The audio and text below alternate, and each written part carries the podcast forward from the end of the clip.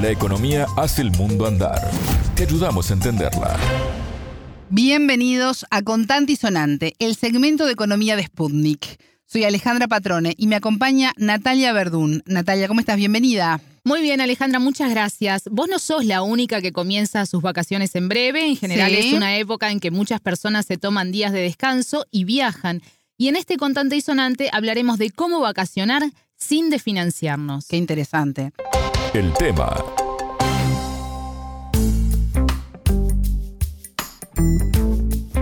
Natalia, fines de diciembre y los primeros días de enero, yo estoy por ahí, es uno de los periodos de mayor movimiento a nivel global porque tanto en el norte como en el sur hay recesos laborales y educativos. Así es, llegan las tan esperadas vacaciones, un espacio de descanso necesario tanto para estudiantes como para trabajadores. Muchas personas eligen viajar dentro o fuera de sus países, pero claro, eso implica un gasto y es necesario planificarlo para evitar que el descanso no nos desequilibre las finanzas. Sí, exactamente. Es importante además tomar en cuenta el momento que estamos viviendo a nivel mundial de alta inflación y que además no todos los trabajadores tienen vacaciones anuales pagas. Exactamente, Alejandra. Para hablar de este tema, convocamos a Karina Díaz Cova, experta de educación financiera de Fundación CRISFE de Ecuador. Esta es una organización que trabaja en proyectos sociales en base a la educación y el desarrollo territorial.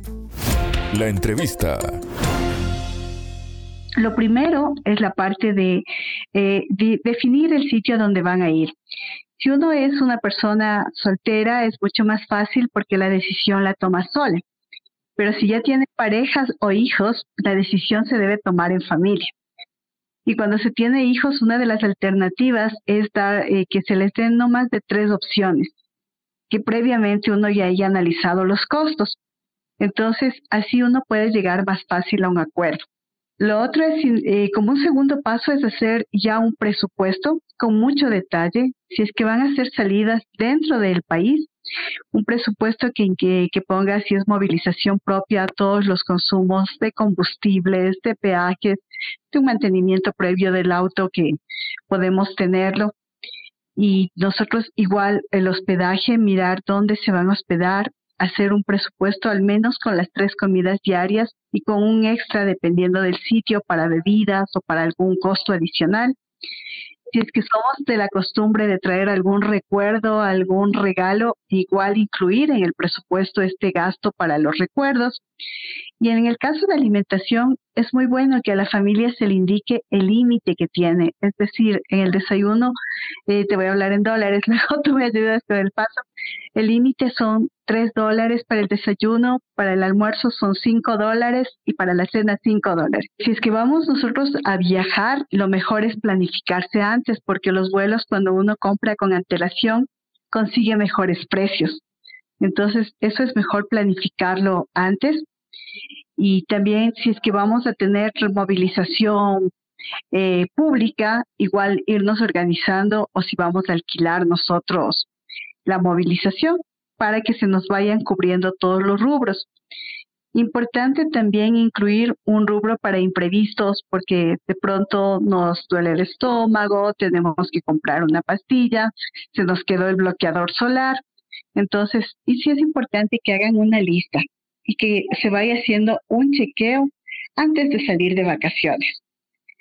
Si es que son vacaciones eh, tal vez de un solo día y mis finanzas están complicadas, también es una buena opción eh, llevar alimentos desde casa. Entonces, capaz yo salgo, pero ya voy llevando unos sándwiches, unas bebidas, y lo importante es disfrutar, pero sin afectar el presupuesto. Le preguntamos a Díaz Cobas si, de acuerdo a su experiencia, las familias consideran las vacaciones como un espacio necesario de descanso y recreación. La población ya está consciente de estos periodos de vacaciones. En realidad, en los hogares, incluso en los demás escasos recursos, busca la forma de salir. Quizás son salidas más cortas, salidas de un día, pero sí es el desconectarse del trabajo y del compartir en familia. Sin embargo, la situación económica hace que no hayan ahorros suficientes y muchas familias se están endeudando para tener estas vacaciones. Y sin pensar, entonces estamos con una mirada del corto plazo sin verlo hacia el largo plazo que ya tenemos un compromiso financiero que puede afectarnos los gastos cotidianos y obligatorios que tenemos que hacer. Entonces sí toca trabajar muchísimo en el cuidado del endeudamiento porque vemos que la, está incrementando el endeudamiento a nivel del Ecuador y de Latinoamérica también se está incrementando el endeudamiento de las familias. Natalia, se decía que hay un mayor endeudamiento a nivel general en la región. ¿Qué dijo, por ejemplo, sobre pedir préstamos para hacer un viaje? Se lo preguntamos y esto nos comentó. Pedir préstamos para vacaciones no es conveniente porque seguramente nosotros vamos a disfrutar de las vacaciones una semana, quizás dos semanas, pero nuestra deuda va a ser al menos de un año o quizás de un tiempo mayor. Cuando yo ya tengo esta planificación, lo mejor es hacer ahorros paulatinos, programar todo este ahorro para no tener que financiar. Si es una buena opción cuando yo tengo quizás una tarjeta de crédito. Nunca le veamos a la tarjeta de crédito como mala, sino con sus bondades. Cuando yo de pronto puedo eh, financiar, qué sé yo, los tickets, pero puedo, esto puede ser sin intereses. En realidad aquí, siempre y cuando yo ya lo presupueste y que esa liquidez que me va a quedar me ayude para otros gastos o para quizás estoy pensando en una inversión pero financiar vacaciones no es adecuado porque de pronto el siguiente año tú tienes ganas de volver a viajar y si todavía estás endeudado se convierte en un círculo vicioso de que siempre voy a estar endeudándome para darme este gusto o esta satisfacción personal.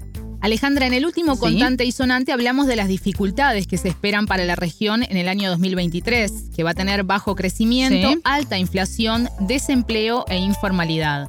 Y por esa razón le pedimos a la experta recomendaciones para cuidar las finanzas personales más allá de las vacaciones. Lo primero que las familias tienen que hacer es un reto de registrar absolutamente todos sus gastos.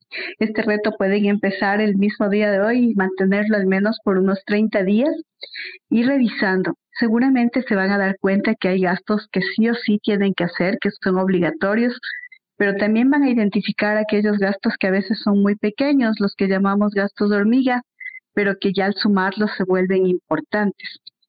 Cuando identifican gastos, el segundo paso es ver qué pueden reducir, qué pueden eliminar. Algunos sacrificios tienen que hacerse, quizás estoy viviendo en una casa arrendada grande, pero estoy súper complicado con mis finanzas y tenga que pensar en un departamento. Entonces, hay situaciones más de fondo también, o mis hijos están en una institución privada y debo ver la alternativa de cambiarla a una institución de una pensión menor o quizás también orientarme a la educación pública. Primero es reconocimiento de gastos. Una vez que uno reconoce los gastos, ya nos vamos a la parte de la planificación. ¿Cómo mis ingresos voy a lograr distribuirlos para estos gastos que ya estoy reduciendo y eliminando? y ponerle al gasto más importante una cantidad para el ahorro.